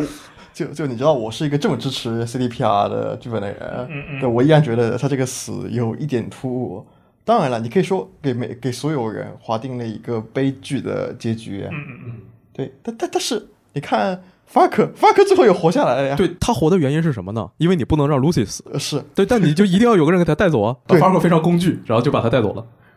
呃，我我最后的理解可能只是说，嗯，因为这个本来就是一个班机社提出来需要想要加进去的角色，嗯，那么可能双方可能有个 battle 的过程，最后说 OK 是你想要切的角色，那么就给你提出，就由你们来决定他的死期。哦，哦，就既然你灵异提出来，那么就让他死，就让他在这个剧里面过得有始有终好了。嗯嗯嗯，嗯怎么说呢？因为我是先看的梗图嘛，嗯然后我就猜到了会有一个大概的这样的场景，嗯就是它是怎么变成一个老婆饼的。就我、嗯我猜到它肯定会有这样的一个东西，嗯因为我已经看了那么多图了。然后但我一直在猜，就是它是怎么处理这个事情的。嗯，再加上那个梗图一般也会有一个旁边有个亚有当个重压有个锤，亚当重锤，我也知道他肯定 是被亚当重锤搞成了饼，这个我都是知道的。嗯但是他是怎么呈现这个东西，我其实当时是很期待的。啊，然后，但是一它下就其实没了最后的这个表现跟我的期待，说实话是有差距的。哦对，就我以为它是一种，因为它前面其实表现的镜头都很多，而且瑞贝卡给给我的感觉是一个那种性格他会外露的很明显嗯的一个角色，他啪扇那个人一巴掌。那我觉有得点像那个什么 V 高达，大家听看过吗？呃，我没啊有，呃，V 高达也是，呃，他给男男主角划定了，找了一帮大姐姐，嗯当他的队友，然后大姐姐死的一个比一个突兀，死的一个比一个惨，哦，我我我看过维高达的评价，然后但是那那部作品我其实是没有看的，就类有点类似这样子。但其实我觉得瑞贝卡，你觉得突兀就是，呃，首先从性格上来说，他这么死非常合理啊。对，而且就是我觉得这是并不突兀。就既然你刚才也提到大镖客、大大大镖客了，那大镖客里很多角色不也是吗？啪一下没了。呃，哦，对，我知道这个，我不是说他死的方式突兀，而是说他死的这个行为的这个展现形式跟我的期待有有差别。嗯主要是他之前有落差他没有给这个角色一种宿命感，就你哦看了有大卫死、曼恩死的时候，他们之前都花了一定时间去铺垫，嗯给他的死亡铺垫一种宿命感。这就是包括 Kiwi 也是，对，但是那个瑞贝卡死的话，他就毫无这种铺铺垫。你会呃，瑞贝卡，你他给你的感觉就是一个，他会一直陪你到最后的这么一个女性，是，然后他突然就没了。他突然就没了。嗯你说那皮克斯动画开头那台灯去踩 那个 I 的时候，还知道在他面前拧一拧呢，然后再上上去踩，这我就感觉他哎抬枪啪，然后没了。是，对，所以我说，嗯，从性格事实上合理，但是从剧情铺垫上，我觉得，嗯，不是很难认同。啊，我我真的就是在大镖客里边，就很多角色就是就就突然就这边还说着说话呢，抬手一枪没了，然后就开始打架，我就啊，但是行他这个是用死人来推进剧情，是，然后然后你回到游戏里，你还能捡到他的枪，就是太那什么了。哦，是他真的是用了最少的剧情、最少的戏份，去给你博得最大的好感对啊的。，他能跟我记得不是有一个什么投票嘛，嗯人气投票，然后他跟 Lucy 能打个接近五五开，最后对啊虽然输了，但是对接近五五开对了最最后的呃投票比例是百分之四十九比百分之五十一。嗯，真的很厉害。然后我我我是我是那种在评论区底下说为什么没有 Kiwi 的人。 但是我觉得，就是 Rebecca 她这么成功，有一个原因，也可能是因为在后半程，就从 David 当老大之后，然后 Lucy 的戏份就变得淡化了很多。是，哦就两个人变成各干各的。对，就然后这方面我也是不太懂为什么要要这么处理，就感觉是也也也挺日式吧，就是就就就就要急死你，就我你好想我急死你我我是为了你好啊，你是为了我好，那我就就谁也不说，互相憋着，呃就是，确实是非常日式的处理，就日式处理就特别喜欢这种两个人的思念无无法达对到，。尤其是他们两个人在那儿，就是呃，本来要把这事说穿了，突然说啊，我有事儿先走了，就那一下，我整个人哦，他那个就有点有点像新海诚的那辆列车，就对永远在两个人即将说成那个时间，突然有一辆列车在两个人中间疾驶而过，是，然后列车开过去的时候，这个人已经不在了。嗯，就这的确是一个非常日式动画里面的议题，就日式动画里面会经常讲，就就经常花一整季去表达说两个人的心意无法传达到。嗯，就像是我跟一个人异地恋，两个人异地恋，然后我去了他城市所在的机场，他来了我城市所在的机场，但我们两个还是异地恋。对，也就就你们就就你们两个心互相爱着心意就这么凑过去了。对，而且就感觉后来 Lucy 干的很多事儿挺功能化的，嗯，就说因因为要让这个 David 就一一一路啊，还还有呃。还 highway to hell 嘛，嗯然后所以说，那你就不能跟他在一起，你要让他在自己想着说我要变得更嗯强，一边自己这么别扭，一边更多的装一体，然后更快的变成精神病。嗯另一方面就是说，呃需呃，需要让他穿上一体金刚，需要让他被这个呃公司那边人骗，嗯所以说，那你一定不能在他身边，再把你给调走。然 后所所以所以说他什么啊，我有事儿我先走了，嗯就你就不能在他身边，我就觉得这就有点没劲了。啊，对啊，其实相当于变成另一条线，变成了一条暗线。嗯，嗯，然后其实你说的没错，就是 Rebecca 的确起到了一种呃，在 Lucy 消失的时候成为 David 的精神寄托的这么一个作就是嗯用。她其实还真的算是女主，如从这个角度来讲的话，嗯对，是后半程女主了。嗯，但是 David 他从接任这个小队，就最后还是说回 David 的，他接任这个小队之后，我我觉得他还是就是，就哪怕说是为了别人梦想活呢，他说是啊，那那个我也我不知道我现在要干什么，那我就像那个大哥一样，我把这个小队带好。嗯，那那个 Lucy 她不愿意回来，我也不知道她为什么不愿意回来，但反正就啊，她不愿意回来，那就是她觉得我不行，我要变得更强。她最开始的时候说，嗯。说说啊，我那个说说自己是特别的嘛，我觉得他应该还没当回事儿，但后来说那个他非常需要别人的认同，说呃承认呃你是特别的，他他特别执着于说这个事儿嘛。当时那个大哥要死的时候，他说就你你就跟我说我你你说我行，你说我行我就行，我就拼了这条命，咱俩嘎嘎乱杀，嗯，咱俩直接把这什么公司的什么那个机动队啊全都杀穿啊、嗯，大哥那段时间，我觉得那那一集表现力特别强，放 PPT 啊，大哥空洞的眼神，啊，戴维整个人愣在那儿，啊，大然后大哥手给他摁住，你不行。大哥说：“你还没有准备 好。”对，然后戴维整个人木了，我就觉得那段哇太厉害了。是的，哎，这个时候就要我们就要那个呃提出一些专业内容，我们要吹一下这一话的监督五十岚海。嗯嗯嗯，对，呃，吹我们提 trigger 的时候，我们总是会提到那几个人，集成药啊，就就就那那几个有知名的，对对，而且他们说实话是比较老一代的了。对，但五十岚海是一个比较新人的这么一个监督，所以而且他指导了第六集，而且非所以非常的惊讶，他在第六集有这么好的演出，并且大家相信他会成为白吉社未来的顶梁柱。哦，嗯他特别执着于听到这个事儿嘛，然后但是一一方面是他看着大哥在自己面前记了，然后他救不下来，而且是大哥明确说了你现在不行，嗯，就感觉他非常的受打击，但是他从这之后还是特别执着于，就我觉得包括说这次就是大哥死的时候吧，他觉得只要有人能跟他说这句话，就相当于说我是特殊的，这句话是一个自我催眠，是、嗯哦对他来说确实足，对但其实大哥最后给他肯定就是你现在没有准备好，对对不对？你还没准备好，把他甩开了。但问题大哥后面还说你不是跑得比谁都快吗？嗯，并且大哥梅恩在最后的死亡前记里面，他看到明确的看到 David 嗯跑过了自己，嗯在那条已经是终点的跑道上面、嗯 d a v i d 超过了自己。嗯，所以其实这也是一种意向，就是 David 呃大就没有认为 David 能够在这条路上面比自己跑得更远。然后 David 呃其实也是这么认为的，是。但是一个非常遗憾的事情就是，戴维他的做法依然是和麦恩是一样的，就是无限的强化自己，因为他他他不能回头。他确实是比梅恩要走得更远，但终点还是放在那边。对，梅恩的终点线呃往后延了，嗯，但这终点线还是在那边。而且 David，我说过，David 一开始就走在死亡的轨道上面，嗯 David 比大比 m a y o n 以更快的速度，加了更多的油，急速的冲到了那个轨道终点。嗯，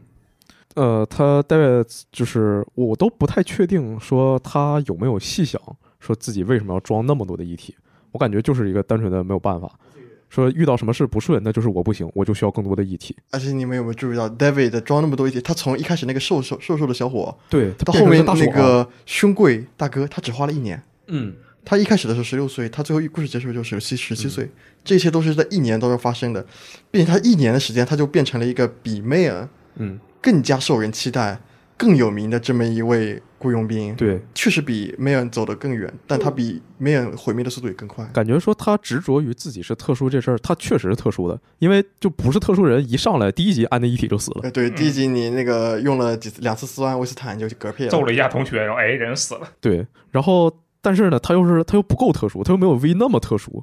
就像 V 那种，那真是天选之 人。嗯他没有像 Adam Smasher 对 V 那么那么特殊。 V V 安一个成装一体，然后子弹时间是二十秒，那那个 David 他那才几秒，他有十秒我都没 有。但其实是他同时有作为动画主角的超人面，是，也也有作为赛博朋克设定下的一个悲剧的他的对凡人的一面。对，哇哦，嗯，到他从呃去那个公司里面误杀了一个公司员工，就他就已经彻底是没救了。嗯就不管是就干了这个事儿，哪怕说，嗯，怎么说呢？就我觉得可能是干了一个性质比较恶劣的事情，也算是就注定了说他彻底没救了，就不要对这事儿有任何希望了。对，它其实是也是一种异化的表现，因为我们之前提到说，《赛博朋克2077》里边有一个非常重要的属性叫做人性。嗯，你人性越低，那么其实你堕入变成赛博精神病的危险就越高。你破戒了，你杀人了，对他对嗯他你不杀是蝙蝠侠他了，杀人了，那其实无论说人性也好，他的同理心也好，嗯他这个属性大为下降。你 从游戏的角度是可以这承个认的。就是这个呈现的方式还比较让容易让人理解，而且也是很合理。对对对，但是就最最后啊，跟那个就又又开始日式浪漫了嘛，跟小女朋友啊月下互相那么一亲嘴儿啊，马上又好起来了。嗯，嗯，哎，好起来了，这就是纯爱的力量啊，哎、很好啊，很浪漫。 所以你可以看到说，这个剧情演进的时候，你会感觉到好像波兰人和日本人在两边拔河拉车，嗯，拉锯。有有一个就看这动画看完之后说，仔细想一下，为什么看的这么舒服呢？因为它是一个有赛博朋克感的东西，但是我不用像看什么《攻壳机动队》，看完之后我在这想这剧情什么意思，然后这什么你要传达什么哲学，我不用想这个，我就看哇，浪漫牛逼，纯爱太好了。嗯，对，一开始评价这么高，会不会第一批看的人是因为玩过二零七七的人，就他对这个世界本身是有一定了解的，然后他更容易理解这个动画在讲什么，然后导致了他的评价很，他们对他的评价很不错。然后再接下来第二批人，就是可能没太玩过二零七七的人，然后他们仔细的研究动画，发现哎，这个确实很不错。虽然有一些东西可能他们不会理解的很快，但他们也能顺，也能很有一个非常有趣的地方，就是我们以评分为为为为据嘛，虽然评分这个它也有带一些主观性，嗯但是它在豆瓣的评分是不断走低的，它从九点三分走到九点一分。嗯都豆瓣是一个比较呃相对来说稍显大众的平台，嗯那可能确实以游戏玩家为主，可以体现你这一点。嗯然后在比较我们之前提到的一个平台帮咕咪，嗯，这个以日漫爱好者为主的平台里边，它的评分是在不断走高的。嗯嗯对它，我它我记得它的评分就是从刚开始的开分，我靠，只有七点七，嗯，然后一路的爬到八点二分，哇哦，嗯，这其实是一个蛮特殊的一个现象。我想确实可以体现一个，那可能对于玩家来说就是，呃，一开始最核心的玩家去看，然后随着玩家的不断不断变泛，就很多没玩没看到就没有那种情感加成的价值，那它的评分确实在走低。那对于动画来说的话，可能更多是，呃，他们一开始可能是带着有一定游戏改的偏见来看这个动画的。哦，会更加严苛，一开一一批人，到后面的话，再逐渐逐渐的很多东西说通了以后，特别是，呃，我之前提到他的演出是非常非常快节奏的，很多细节你会被忽略的，但是有了一些场外叙事的协助以后，你对这个剧情的理解变得更加深刻了，嗯嗯，所以它评分就会变高。嗯就很多人评价这个动画说它后劲儿很大嘛，看完之后就晚上躺床上想，越越越想啊越难受，然后就不行了，我要重回夜之城，马上下回二零七开始玩儿。嗯，那你们看完之后会有这样的想法吗？有啊，真的吗？回去了玩了吗？阴影世呃对，然后我说一下我比较特殊啊，嗯就如果你们有 Steam 好友，会发现说，哎，这人怎么最近才买了《赛博朋克零七》，他不是员工吗？嗯因为我之前用的一直都是我的 GOG 账号，嗯，对我，呃，我作为曾经的 GOG 员工， 他的 ID 都是欢迎一部 GOG，在 Steam 上，他的名字叫做欢迎一部啊这么厉 GOG。 害感谢军方没有分我。嗯啊！对，然后然后相当于我是在 Steam 上面又买呃 Steam 上面又买了一个这个游戏，然后重新下下来，又重新开始打。当然了，现在还没有打通，没有打到那个到 Adam Smasher 那边。嗯嗯嗯，你你要找他报仇吗？狠狠的报仇吗？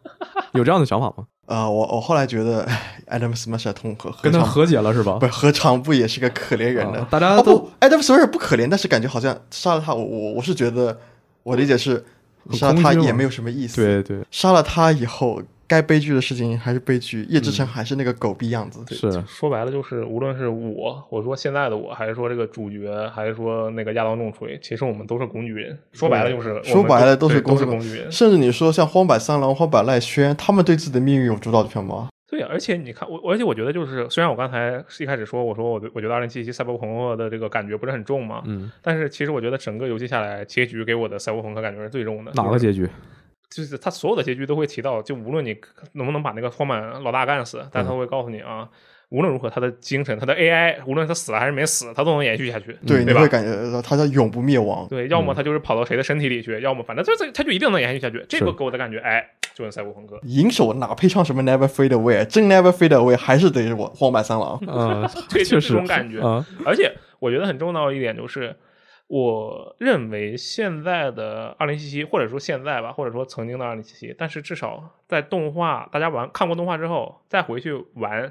并且能让你看现在无论是二零七七的这个销量啊，还是它的同时在线人数，Steam 同时在线人数都是有一个新的记录的嘛，对不对对，我觉得这一定程度上说明这个游戏是能接住这一波动画给它带来的流量的。嗯这其实是一种它有它自身具备素质的表现，对吧？嗯。那如果它是一个就我靠巨他妈差的游戏，那肯定它是接不住这波流量的。但是最最近最近我也回去玩了嘛，就是其实呃，我一直觉得后劲儿大的，就二零七七本身就是一个后劲儿非常大的游戏。我在打完这个游戏通关之后，就我当时是因为因为我最开始是首发买的 PS 版，就我就直说了，表现表现真的差的没法玩儿。所以说，我就赶紧把它打通之后，那些什么支线好多都没打嗯，但是觉得哇，我真的很想回去把它都清了，但实际实在是玩儿太难受了。就但是后来就更新了次世代版嘛，嗯一直想着回去玩，一直也没有时间，所以就借着看完动画回去玩了一下嗯，开了个新档。然后就昨天晚上咱俩还在语音嘛，你也知道啊，我就它一玩了一晚上，对，然后就是还边玩边骂，但是还是碰到了很多 bug。对对对，就还是很还是很多 bug 并没有修是是，首先我们有个呃那个题外话，就是我还是推荐你玩 PC 版，啊对我还是推荐你玩哎 PC 我玩的。版就是 PC 版，啊！如果实在不行，可以用次世代主机版。对，我现在千万不要用什么 PlayStation Pro、Xbox 嗯 One X，就算你用的是限定机，我现在玩的 PS 五版嘛，嗯，然后就一上来有个非常好的体验是什么呢？我终于啊，时隔几年两年吧，我终于完整的看到了最开始的那段演出动画，哦，砰，内枪，不是。就是最开始的和 Jackie 一起去，呃，救救了一个人，把他送给创伤小队。出来之后，哦俩人不是坐车过桥嘛？嗯我在第一次在 PS 四上玩的时候，从我俩上车就整个画面就卡死了，然后就黑屏了。我就听见耳边说什么有人来了，然后说赶紧打他，然后但是我什么也看不见，我也操作不了，就一直这么卡到了说啊、已经过桥了，回到公寓了，我也不知道这是干什么了。就我我我终于是第一次在自己的机器上完整的看了这一段儿。 我我觉得就现在虽然说能看到一些特别乐的 bug，但是没有像当时有那么多影响体验的东西了。对，就像我说的，呃，大卫 Lucy 的悲剧，嗯他们在赛博朋克整的，呃，如果如果你不把它那个东西当做一个故事集，嗯他们只是故事集当中非常普遍的一种。哦但是他大卫和 Lucy 他们的故事好在哪里？好在他们的表现形式非常非常好。嗯，嗯，情绪传达能力很强，是吧？嗯，就就如果你只只只谈故事结构啊，这就是一个比较简单的那个《Boy With Me 的 Girl》，然后加上一些赛博朋克的悲剧的故事。嗯但玩但玩游戏，你看演出又不只是一个看纸片的过程。确实，但是在动画里，呃，戴维最后他就我觉我觉得这可能又有点说回了他就是为别人活的这个性格。说那这样的话，他可以通过自己的死亡来实现一个自我升华。他会觉得说啊，我保护你了，虽然说我我没能送你上月球吧，然后但是我也算是某种程度的完成了梦想。这也是意难平的地方。你们知道最后一集的它的那个英文标题什么吗？它最后一集的标题是 “My Moon, My Man”，嗯就是我的月亮，我的爱人。嗯，那么其实它实现的是一个虚饰的梦想，对就是一个虚伪的梦想。我，这是让人意难平的地方。就 Lucy 的真正梦想，呃，通过这一起上个去标题暗示的就是 Lucy 的梦想到后最后其实已经变成了，她她她的 moon 已经变成了对她的其 man 其。其实他在中间就说了嘛，说我想让你活着，我不想让你死。对他，他他的月亮到最后已经变成了 David 的，但但是 David David 没有没有没有没有没有意识到这点，所以说对对对最后 Lucy 实现的只不过是一个虚假的梦想，这也是让人就是当你感受到这点的时候，就会让你泛起一个非常强烈的空虚感，嗯，就是 David 的付出生命所实现，让 Lucy 实现了所谓的去月月球旅游一趟这个梦想，是多么的没我多么的没有意义。然后那一刻你就会有一个非常强烈的空虚感、遗忘感，因为因为你你那刻你会开始质疑一些别的东西存在是否价值，就像你。就像我在干活的时候，我看到这，我我想到这，我给我想到这一点，我就想，那我现在做的事情有意义吗？ 哦，兵器时代的结尾，这一切值得吗？其实就最开始我刚看完动画的时候，我觉得我我真没有没有觉得这么惨。就是最开始看的时候，我其实觉得 V 那些结局比 David 惨多了。就 David 他起码就仅对于他自己来说，就是他觉得自己哇，我功德圆满了。你有没有觉得你有有点有点低级大卫？嗯低级大卫就是所有一切东西都发生的很快很自然，嗯你没有反应过来，对，直到后面几集你才把妈妈的照片摆在你公寓永远最显眼的地方，是到哪里都带着你妈照片，穿着你妈的那个 外套你妈妈的外套嗯，就你第一集的时候你根本反应过来，那这其实变身日也是一种类似的体验。嗯就在你第一遍看的时候，因为它整的节奏很快，它整部整部剧也只不过只有两百多分钟，嗯，但它讲述了很多很多故事，你没有反应过来，只是有后面，呃，因为它其实有很多细节，你才会慢慢的回忆，对这些东西才会慢慢的感染到你，侵蚀到你。对，就越想越啊。对，是是不是更加理解第一集的戴维的？但是就是那这样的话，戴维他跟妹妹亲了一口啊，他的赛博精神病治好了，被亚当中水干死了，然后妹妹上月球了，非常难受，那观众也跟着难受。那戴维病好了，那观众的赛博精神病由谁来治呢？它唤起了很多人的共情能力。嗯，呃，我很多那个我认识的朋友，他们其实平常没有那么强的共情能力的，嗯但看作品以后，他们集体就集体形容了一种代入感，他们就不由自他主们觉得自己是谁，对他们不由自主地把自己带入到 Lucy、David 的位置上哦面，位置上面去。呃，我其实最开始就是说最近回去玩嘛，我会想要尝试玩一个，会想要用 David 的风格去用用 V 还原一个 David，嗯嗯对，然后就因为不管怎么想嘛，都觉得说以 David 的这种水平，他肯定他跟 V 是比不了了。那我就用 V 来还原一个 David 的吧。啊，但实际上后来还是遵从了本心，当了一个公司狗，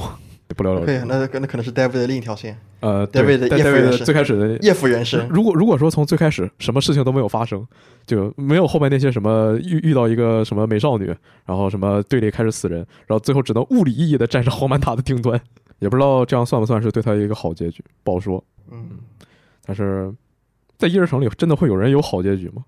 应该也没有吧。有啊，荒坂三郎不活挺好吗？他已经失去了自己的肉体，他对可啊能也不希望这个对他来说是一个好结局。对，因为夜之城的创始者，夜之城它叫 Night City，它其实是创始者呃理的名字理查德奈特吗 你？像奈特嗯，那他他其实就是一个悲剧结局，这连这座城市的创始人都不能有好结局，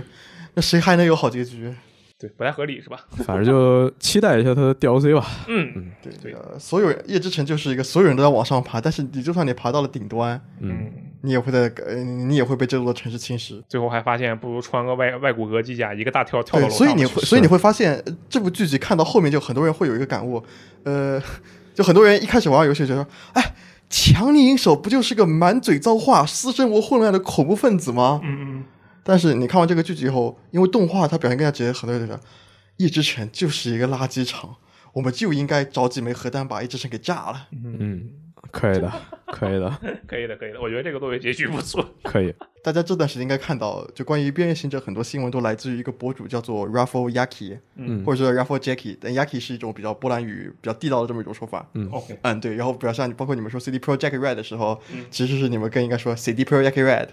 哦对啊，这开始个学习发音。牛的。对，然后然后 Ravayaki 他变形者开播的时候，他只是一个 CDPR 这边普通的中高层员工，嗯嗯呃有一万这样的粉丝，嗯然后他的 ID 还叫做 Gund Bra，还保留了昆特牌的印记。 嗯嗯他现在已经有将近四万粉丝了。哦哦，为对，什因么呢？因为他这段时间把自己当做一个边缘行者的粉丝专业来运营，哦他哦大量转发玩家的同人创作啊，然后点评啊，就包括他自己本人挂的位置是赛博朋克边缘行者的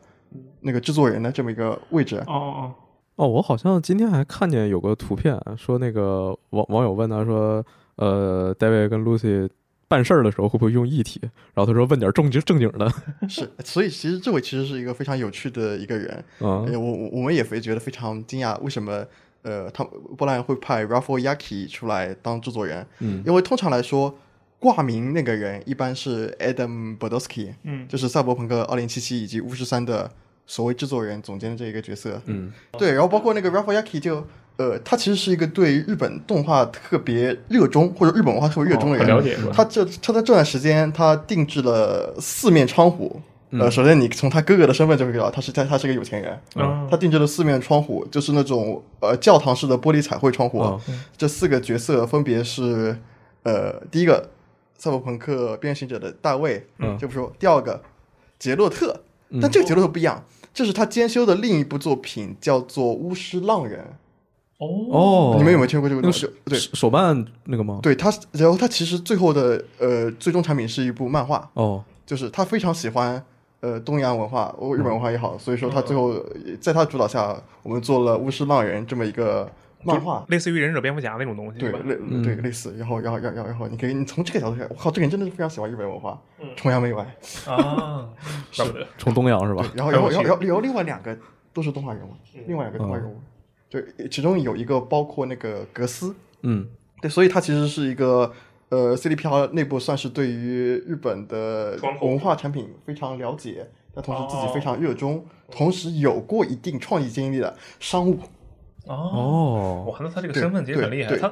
但他虽然是商务，但是他也主导创作过这种漫画，所以让他来做制作人是一个非常合适那的他选择简直。就是为这个东西而生。对，，而且你从他这个角度，他这样子肯定不会像艾登伯德斯克，因为创作者嘛，他肯定会非常非常固执。嗯但两边都是同伴，他作为一个商务的话，那他自然就有一种苟合以及妥协的余地。啊，就包括哦他提到那个 Rebecca 这个角色，很多网上有一个误解是 CDPR 强行要删除这个角色。嗯嗯但其实如果你们推结合两边意见，其实更多类似于说，呃，Trigger 提出 OK，你现在剧本里面缺乏这么一个角色，嗯嗯，无论是给大卫支持也好，还是说在整部动里面充当温情角色也嗯好，呃，CDPR 这边开始拒绝的。但是当他们发现这个角色设定的时候 r a f a y a k i 第一时间就觉得啊，我喜欢这个角色，啊，我要这，我要让它存在。嗯所以其实 r a f a y a k i 瑞贝卡之父，呃，不能说瑞贝 卡，可以可以，哎，可以可以可以可以，我们可以叫可以当做瑞瑞贝卡教父吧啊， 瑞贝卡教父。呃，对，瑞贝卡教父，他其实扮扮也是扮演了一个非常重要的角色，啊所以我觉得，呃，之前不是有一部动有有有个 UP 主做了一个视频，就是假设你有十亿美金的预算，嗯嗯你想做一个主机游戏改，你会怎么做？嗯呃其实 Ralph y a k i 非常接近于这个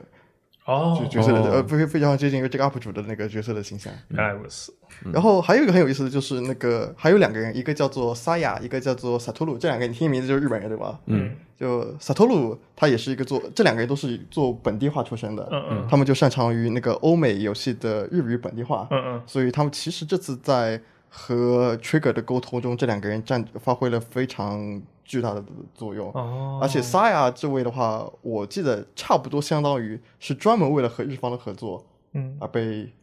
啊加啊加入 CDPR 的这么一位一个角色。对，所以所以你说业这界个秘闻，所以所以说你你说你说这种合作的话能复刻吗？我觉得是很难的。嗯你首先你很难找到一个像 Ralph Yaki 那样子很这么合适的人是很吧？合适，这么这么热衷，然后他性格又不是那么固执，嗯嗯他很乐于沟通，并且甚至在之后很他很很乐于把自己的页面作为粉丝专嗯业这种运营，给给你们不断制制造场外的谈资的这么一个人。嗯嗯对，然后又又是一个懂得如何去中庸，嗯如何去如如何去掌握掌握好自己作为兼修方的度的这么一个人。嗯，然后你然后你又很难找的让一个公司找到一个呃，在日本找一群像 Satoru、Saya 这样子，呃，既是日本人，嗯他们又是你公司的成工程员，又了解欧美文化，嗯又会本地化，嗯这这这些团队是很难找的。所以说，呃，虽然很多人都觉得《双城之战》嗯以及《边缘行者》为以后做游戏改动画也确立了模板，嗯嗯但是如果你真的想要复刻的话，嗯，很难需要点是吧运气运气，因为哦哦你这边的监修方的制作人真的很重要行，那这期也挺长了，啊。对，聊挺多。嗯，那关于赛博朋克、边缘行者、赛博浪客，嗯啊，差不多就聊到这样行。感谢大家听到现在，嗯，那我们下期再见，啊拜拜。拜拜，拜拜。再见。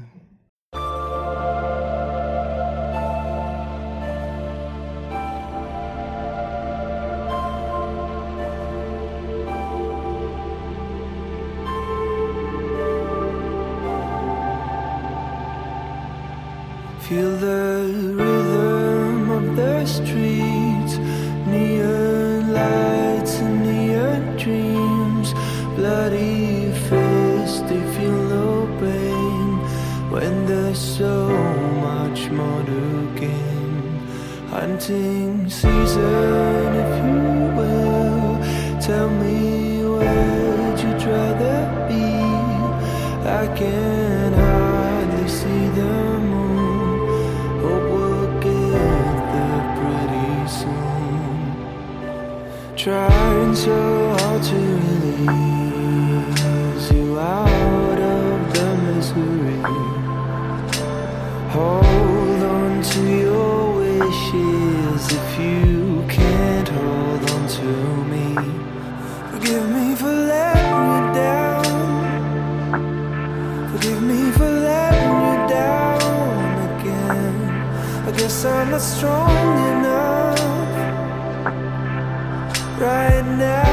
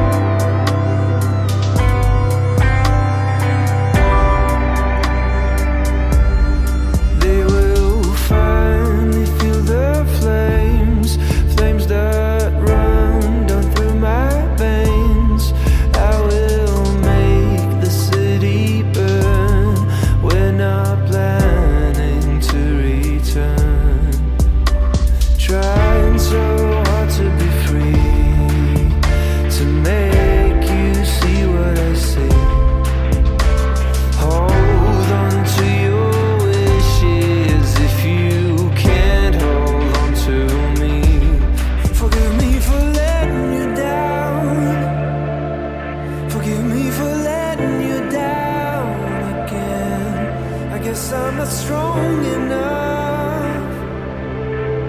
right now. Forgive me for letting.